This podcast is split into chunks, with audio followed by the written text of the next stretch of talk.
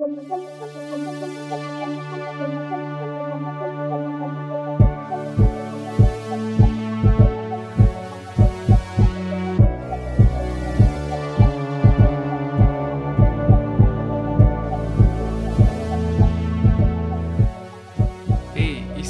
de Dans l'ombre du dragon et aujourd'hui je vous parle de Not a Demon de César Capaclé, que vous connaissez peut-être comme étant le créateur de Scraps et de Push. Euh, c'est bien sûr un jeu solo qui se joue aussi en coop, si vous, trouvez des amis pour le faire.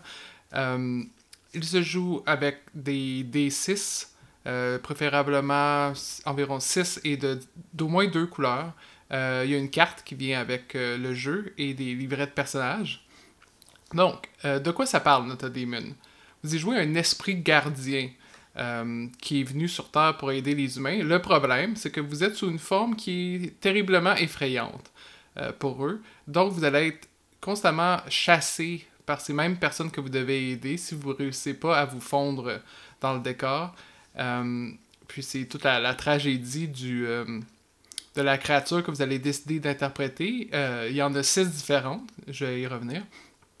Donc, votre essence est fondamentalement surnaturelle, ce qui fait que vous ne pouvez pas simplement interagir avec le monde mortel pour avoir une conversation avec eux pour leur expliquer qu'est-ce que vous êtes. Donc, eux sont persuadés que vous êtes des démons. Euh, donc, ça touche des thèmes que je trouve très intéressants les préjugés, euh, l'identité, l'injustice, l'exclusion. C'est pour ça que le jeu, d'ailleurs, parle d'outils de sécurité émotionnelle, car oui, même si on joue seul, euh, ça peut être important de. En fait, c'est important de vérifier son état, de vérifier si les thèmes qu'on aborde euh, nous correspondent, arrêter, prendre un, moment pour respirer si nécessaire. Ça, donc il y a des conseils aussi dans, le jeu à ce propos. L'univers du jeu, c'est représenté par des magnifiques illustrations en qui viennent d'un euh, d'un parchemin japonais du 18e siècle, comme vous pouvez voir entre autres la carte qui est euh, en arrière-plan de cette vidéo, si vous regardez la version vidéo. Sinon, vous pouvez trouver euh, certaines des illustrations sur la page Itch, dont nous allons mettre le lien. Euh, mais, comme tel, l'univers de jeu est une île fictive qui est ahistorique, qui a quelques lieux qui sont donnés sur la carte, donc vous n'êtes pas obligé de le jouer, euh, par exemple, dans une culture japonaise. le système lui-même est basé sur Dash de Fari RPG, dont on a déjà parlé ici, qui est lui-même un peu inspiré de Blades in the Dark. Donc, comment ça fonctionne? C'est que vous allez commencer par choisir un lieu sur la carte, un des huit lieux. Euh, chacun des lieux a différentes personnes d'intérêt et des troubles potentiels qui sont attachés parce que la prochaine étape, ça va être justement de définir votre mission en roulant sur la table et vérifiant quel est le trouble de la communauté où vous allez. Euh, vous allez alors définir ce qu'on appelle des mission clocks, donc des horloges que vous connaissez peut-être si vous connaissez Blades in the Dark ou des jeux propulsés par l'Apocalypse. Euh, trois, trois horloges de mission parce qu'il y aura trois étapes à votre mission. Vous allez aussi définir des chaos clocks, des horloges du chaos qui vont dire qu'est-ce qui arrive si vous échouez votre mission ou si euh, les humains de l'endroit trouvent qu'est-ce que vous êtes et vous, vous chassent de là. Euh, par la suite, vous allez faire différentes, différentes actions en fuyant la persécution, donc tout en essayant de ne pas vous faire découvrir, vous allez essayer d'influencer l'endroit avec vos pouvoirs. Euh, puis ces actions-là vont amener des, conséquences, des réactions qui vont vous amener à faire d'autres actions. Tout ça jusqu'à temps que euh, soit votre mission échoue, soit elle réussisse, ou soit vous vous effaciez. Euh, ça aussi, je vais y revenir. Et à la fin, si vous avez réussi votre mission, ou si vous avez échoué mais vous êtes toujours là, vous pouvez passer à un autre lieu. les actions se font à travers un jet d'action, action roll, dans lequel vous allez partir de votre domaine, différents domaines de pouvoir, euh, dans lequel vous êtes plus ou moins fort selon le livret que vous avez choisi. Euh, vous allez vous construire une réserve de dés à 6 faces et vous allez les rouler et retenir seulement le plus haut résultat, ce qui va vous donner un résultat sur une échelle d'un réussite critique jusqu'à un échec. Euh, et si vous avez d'une réussite partielle à un échec, vous allez devoir y ajouter une conséquence. Euh, conséquence qui vous demande de rouler un autre dé pour déterminer le type de conséquence. Et vous pouvez aussi résister avec un jet d'endurance. Euh, chose intéressante, il y a aussi une manière d'ajouter vous-même une conséquence en vous donnant en fait, en vous donnant un D6 de plus sur votre roulé, vous, vous ajoutez une conséquence d'extra pour la chance de, réussir ce que vous vouliez faire. Euh, un des concepts importants dans ce jeu-là, c'est le spiritum, qui est une ressource auquel vous avez accès en tant quête surnaturelle. Euh, vous les recevez sur des jets d'endurance qui sont gagnés. Vous allez les dépenser sur les actions pour avoir des D6 de plus. Euh, mais le risque aussi, c'est que si votre jet d'endurance est trop bas, vous allez corrompre ce qu'on appelle du taint. Vous allez ajouter de la corruption sur votre track de spiritum.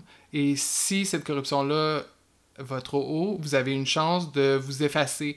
Euh, c'est-à-dire soit de, simplement disparaître et de devoir euh, attendre de réapparaître dans le monde des esprits, ou même vous pourriez devenir la, la créature terrifiante, le démon que ces gens pensent que vous êtes. Donc il y, a toujours cette tension-là, ce risque-là, alors que vous aidez la population, que ceux-ci et leurs actions vous transforment dans la chose dont ils ont le plus peur. Euh, ce que j'ai vraiment aimé. Euh, et aussi, euh, c'est bien de le mentionner, un roulé de, fortune, de chance, qui est dans, les, dans le fond un oracle, avec un D6 pour déterminer les traits de personnes, de lieux. pour nous permettre de, surtout quand on est en solo, ça aide pour pouvoir développer cet univers. juste pour aller rapidement à travers les, les livrets de personnages, il y en a 6. ils ont différents agencements de points de domaine quand je parle des domaines, ça inclut des choses comme la nature, le cœur, euh, donc les domaines d'influence. Et dépendamment de votre type de, gardien, d'esprit gardien, vous allez avoir une différente distribution. Vous allez aussi avoir un choix de trois talents sur six. Euh, je vais vous donner quelques exemples. Il y a le Jacques Toss, qui est représenté sur la couverture, qui est intéressé par la langue et les cultures euh, des populations humaines et qui manipule les propriétés de la matière notamment pour, euh, pour les aider. Vous avez aussi Lervras, qui est intéressé, lui, par la danse et la musique, euh, qui a l'air très sympathique et qui influence sur les émotions et provoque les rencontres entre les gens. Euh, donc, ça vous donne une idée du type de jeu vers lequel l'un ou l'autre peut vous mener. tout est relativement bas en niveau de, de fantastique parce que vous ne voulez pas voulez pas faire des exploits de magie qui sont trop évidents parce que sinon les gens vont se rendre compte de qu'est-ce que vous êtes vraiment. Donc il y, a quand même un, jeu de subtilité là-dedans. Euh, autre aspect que j'aime beaucoup qui est lié à ce thème-là, c'est la communion. Lorsque vous communiez euh, avec les coutumes et les rituels du coin, ça vous permet de vous purifier, de vous enlever de la corruption, par exemple. Euh, donc, ça, fait de vous vraiment un esprit gardien du lieu qui s'imprègne de ces cultures. Puis ça aussi, j'ai bien apprécié. Donc, euh, pour, résumer un peu euh, quelle a été ma, mon opinion du jeu, euh, c'est sûr que moi, je suis quelqu'un qui, qui préfère peut-être les, surtout en solo, les jeux qui ont moins un aspect mécanique. C'est sûr que celui-là, basé entre autres sur Blades in the Dark, puis la, version de, de, de, Dash, a beaucoup, bon, des phases comme dans Blades in the Dark, des, des actions qui amènent des conséquences, qui eux-mêmes amènent des jets d'endurance, ça. Donc il y a quand même pas mal d'étapes mécaniques. Mais c'est pas, c'est pas pour autant de dire que le jeu est complexe ou est, vraiment lourd. Je pense qu'une fois qu'on se met dedans, euh, ça s'enchaîne bien. Euh, puis tout ce qui est du thème, tout ce qui est des différents livrets, les différentes créatures qu'on peut jouer, la mécanique de la corruption, du taint.